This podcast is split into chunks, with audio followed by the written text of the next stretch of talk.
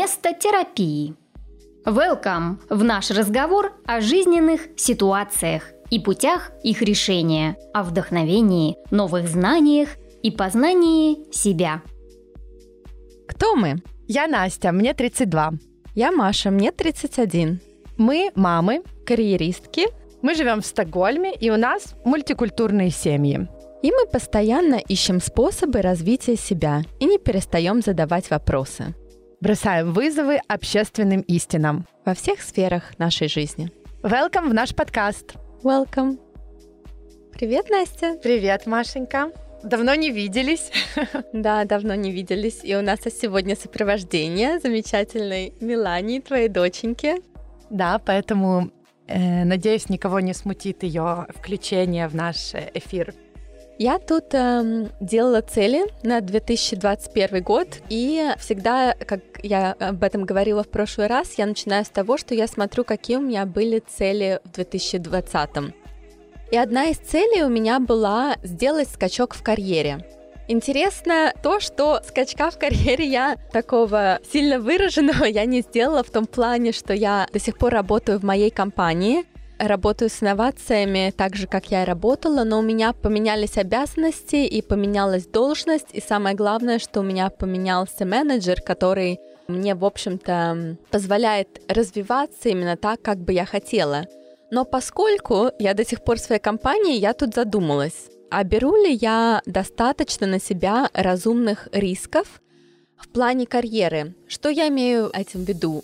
Эволюционно мы как Homo sapiens, мы привыкли избегать рисков. И это как бы очень правильно и мудро, потому что на самом деле мы, ну как бы да, чтобы нас там не съели животные или там еще что-то, грубо говоря, да. Но сейчас у нас нет этих опасностей, но я думаю, что я про это читала, что все равно в нас это сидит, и риски, которые мы видим в повседневной жизни, нам они кажутся больше, чем они на самом деле есть. И я тут прочитала книжку, которая как раз была связана с этой темой. Книжка называется The Startup of You, то есть это как бы предпринимательство тебя, и была написана Рейф Хоффман, он один из эм, создателей LinkedIn, и он как раз говорит очень много про то, что сейчас требования к людям вообще меняются, и профессии, как мы их видели раньше, тоже меняются. И все мы будем на протяжении нашей жизни несколько раз переквалифицировать. Люди, которые в этом более успешные, им будет легче, да, будет легче адаптироваться. И он дает советы, как это можно делать. Но смысл в чем, что как бы именно вот эта вот адаптация, она развивается, и эта мышца твоя, она тренируется через риски. М, как интересно. И что вот э, ты подразумеваешь под этими рисками? Что ты имеешь в виду? Это может быть просто такое, что тебе, ну, допустим, ты работаешь в одной сфере, и тебе может быть потенциально интересна другая сфера или другая должность, но ты думаешь, ну нет, ну как, я там же ничего не знаю, у меня нет квалификации, ничего. Но на самом деле можно узнавать про это и что-то пробовать достаточно как бы маленькими возможностями. То есть это может быть, во-первых, там, если, грубо говоря, у тебя есть какой-то вопрос, да, ты можешь написать нескольким людям, так же как, ну вот метафору он приводит, чтобы распознать, будет цунами или нет, в океане и, ну, на побережьях, да, очень много размещено сенсоров. Если бы это был только один, ты бы никогда не смог, ну, сказать, что да, сейчас идет цунами. Но когда их много, то получается, ты синтезируешь эту информацию, и тебе дает более конкретное и более близкое на самом деле к правде какой-то инсайт. Потом ты можешь просто пообедать с кем-то, с кем ты там давно не виделся, или с кем-то, кто работает в другой сфере. И вместо того, чтобы друг друга спрашивать, ой, а как там дела и все остальное, просто рассказать, слушай, а как ты работаешь, что ты делаешь, а может быть, я могу в какой-то день последовать, э, ну, не знаю, побыть, провести полдня с тобой. Особенно сейчас, когда мы все как бы работаем из дома, да, и то есть это на самом деле очень просто. И у нас даже у нас было несколько практикантов, которые просто слушали встречи разные. Но я хотела уточнить у тебя про эти сенсоры цунами. Каким образом это переносится в практику? Он говорит, что нужно иметь не одно поле для действия, а несколько. Ну да, то есть не то, что даже одно поле для действия, а к тому, что Желательно вообще в идеальном варианте ты должен понимать, кто у тебя в твоих network, да, в твоих связях, людей, которых ты знаешь, и это далеко не обязательно, и даже наоборот, это не должны быть близкие друзья, но но кто, то есть кого ты можешь спросить о чем. И если ты понимаешь, что там, допустим, у меня есть там 10 человек, которые я могу спросить на эту тему, то ты в любой момент можешь написать и задать им конкретный вопрос. Если ты получишь только одно мнение, то как бы это будет мнение одного человека. Если ты получишь 10 мнений, ты просто можешь их просинтезировать и понять, допустим, стоит ли на самом деле там задуматься о этой сфере, или это сейчас рискованно, или там стоит мне то-то, то-то делать. И еще такой хороший момент, когда тебя интересует какая-то определенная тема, тебе нужно постараться сигналировать это другим и говорить об этом, что меня это интересует, потому что тогда люди будут о тебе тоже думать, и когда они, допустим, увидят какую-то полезную информацию, у них будет, ну, может быть, больше вероятности, что они тебе ее пошлют. А ты не думаешь, что это может э, выглядеть навязчиво? То есть в этой ситуации вот как избежать того, чтобы не казаться навязчивым? Но это тоже как бы хорошая заметка. Да, мне кажется, очень важно не быть навязчивым. И как не быть навязчивым? Во-первых, формулировать свои вопросы четко. Во-вторых, понимать, а что ты можешь дать обратно людям. Ну и в-третьих, сейчас как бы можно на самом деле делать э, очень много онлайн, да, опять же, через тот же там LinkedIn или другие платформы, и тебе для этого не обязательно писать всем прямые сообщения, да, типа direct messages. Ты можешь просто открытый вопрос задать всем mm, и посмотреть, классно. кто ответит, да. Или там ты можешь следовать каким-то группам по обсуждениям, которые интересны тебе и смотреть, а что они обсуждают, потому что тоже одно дело просто, грубо говоря, предложение написать, да, а другое дело помочь людям каким-то советам, которые уже обсуждают эту тему. И ведь этих групп очень много. Их просто нужно поискать, посмотреть, посмотреть, что интересно тебе. Очень интересно.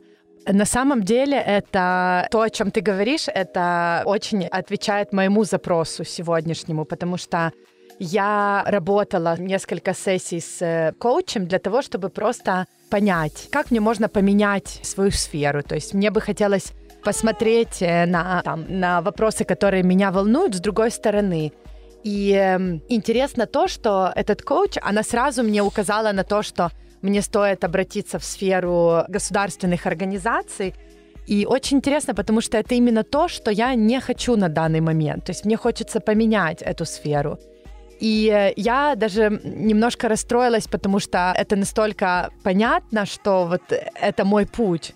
От этого я еще больше захотела рискнуть, взять какие-то риски для того, чтобы не идти этим путем. Ну, просто для того, чтобы даже если это и неправильный, если это риск, который в итоге покажет мне, что нет, все-таки вот этот job-коуч, она была права, да, но это будет как бы то, что я испытала, и я перестану, возможно, об этом думать постоянно. И тут, мне кажется, все, что ты сказала, очень актуально для меня. И еще меня вот интересует вопрос, как все-таки делать этот риск оправданным или цена этого риска.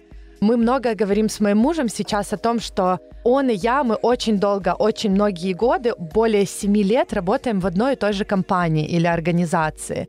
И он и я, мы очень интересуемся какими-то идеями, мы постоянно придумываем что-то, чем бы мы хотели заниматься, даже не вместе, поодиночке. И потом иногда, очень редко, но говорим об этом. И э, для нас это стало такой дилеммой, то есть что останавливает нас, хотя бы одному из нас сделать шаг в неизвестность.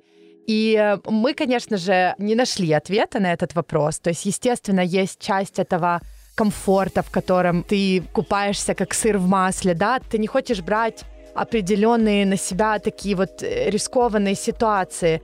И э, в то же время это настолько тебя, как бы вот эта неизвестность, она так манит, что, мне кажется, рано или поздно все равно невозможно ей не поддаться, да?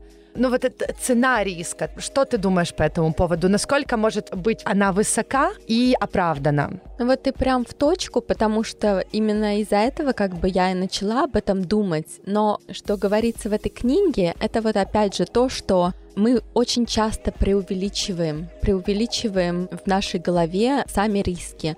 Когда мы думаем, а как же я поменяю сферу, но на самом деле не обязательно там, не знаю, прыгать с головой. Можно попробовать практику, можно попробовать взять месяц отпуска и вместо этого месяца заниматься только там этой сферой.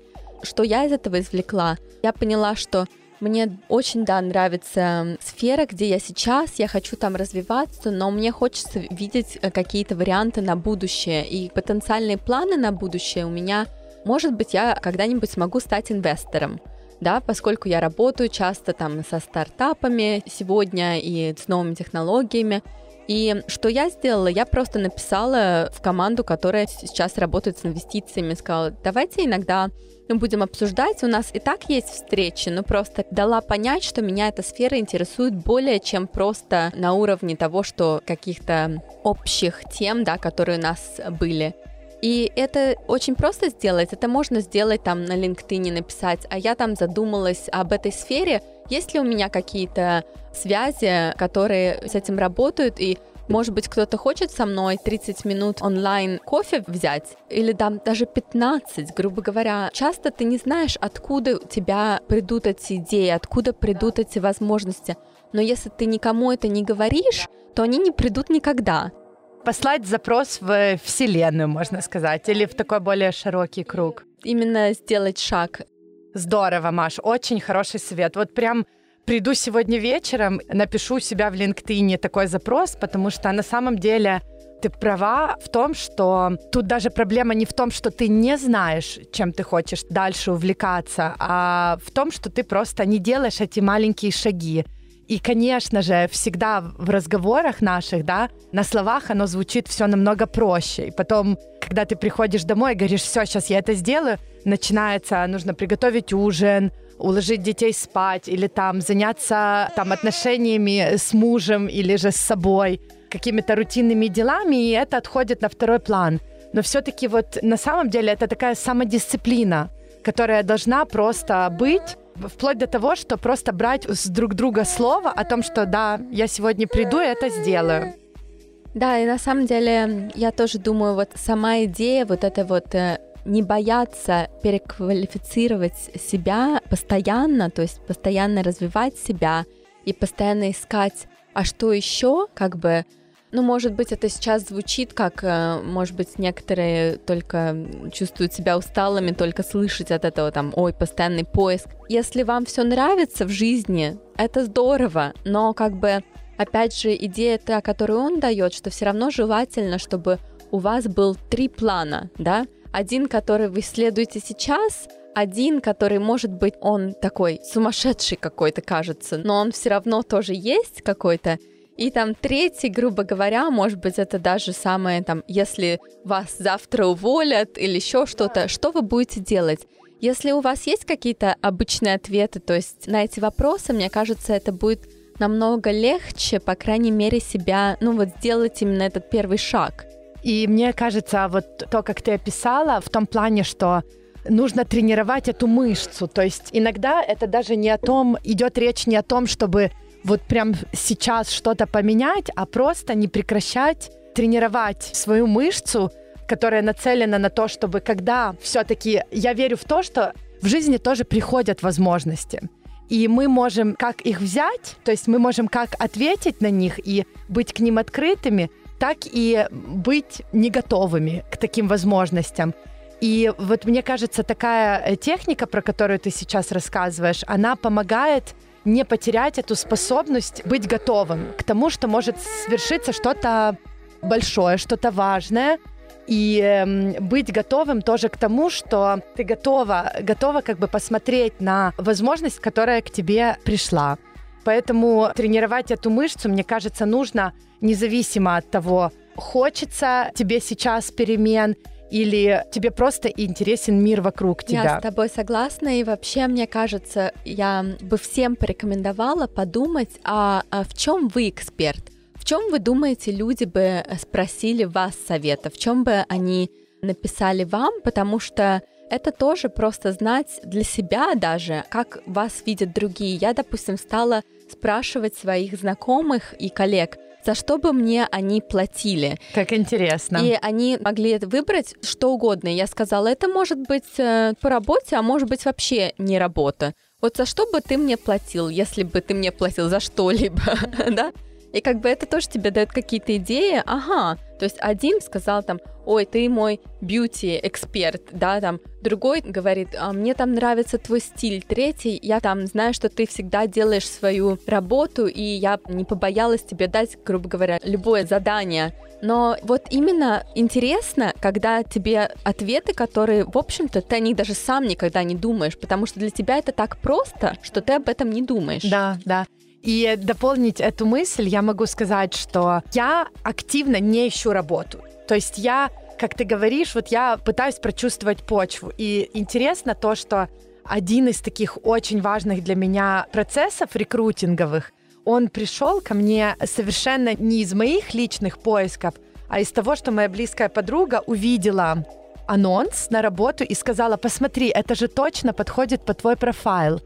И я подумала, насколько важно, на самом деле, даже если работа комплексная или работа какая-то очень специфическая, да, или ты занимаешься чем-то таким, что тебе кажется другим неинтересно, важно об этом рассказывать, потому что это дает э, на самом деле возможность другим людям ассоциировать с тобой какие-то определенные вопросы, темы. И таким образом тоже это даст тебе шанс в нужный момент получить эту какую-то возможность.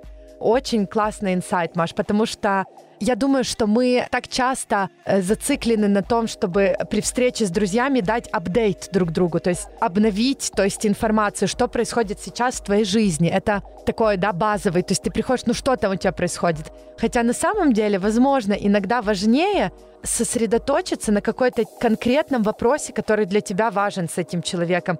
И в то же время показать этому человеку, что я вижу в тебе эксперта, к которому я бы хотела обратиться по этому или другому вопросу. Ты бы могла еще сказать, что в какой-то форме это уметь продавать себя, Маш? Конечно. Да, это точно связано с умением продавать себя, но мне кажется, вот во-первых, себя невозможно продать, когда ты не знаешь, а в чем твоя цена и в чем тебя люди ценят. Поэтому я вот и говорю про это. Спросите людей, а почему вас ценят? А в чем бы вы хотели, чтобы вас ценили? А может быть, у вас есть какое-то хобби, которое вам очень интересно, но вы никому про него не рассказывали? Или, может быть, вы ничего не знаете про тему, которая вам интересна, но вы чувствуете, что вот вы на самом деле много про это думаете? Поделитесь с кем-то. Да, и если вы боитесь быть навязчивым, вы можете сделать более общий запрос, не обязательно писать конкретному человеку. И кто знает, кто на это откликнется и каким э, может быть исход такого действия. Да, или вы можете даже публиковать, не знаю, статью сами на эту тему, которую вы прочитали, и спросить, а у кого-то есть еще такие интересы? Отличные идеи очень много вдохновения, Маш, на самом деле, и эта тема очень близка каким-то моим сегодняшним вызовам и моим, э, моим запросам. То, что мне на самом деле сейчас очень актуально. И я очень надеюсь на то, что нашим слушателям тоже это будет актуально и в каком-то специфическом вопросе это поможет найти новые пути и их решения. Единственное, что я могу к этому добавить, э, не бойтесь говорить о своих желаниях, о своих мечтаниях, делиться с людьми этому, думайте о том, чем бы вы могли бы быть им полезны и продолжайте инвестировать в себя и тренировать эту мышцу. Говорите «да», и мы ждем дальнейших встреч. До встречи!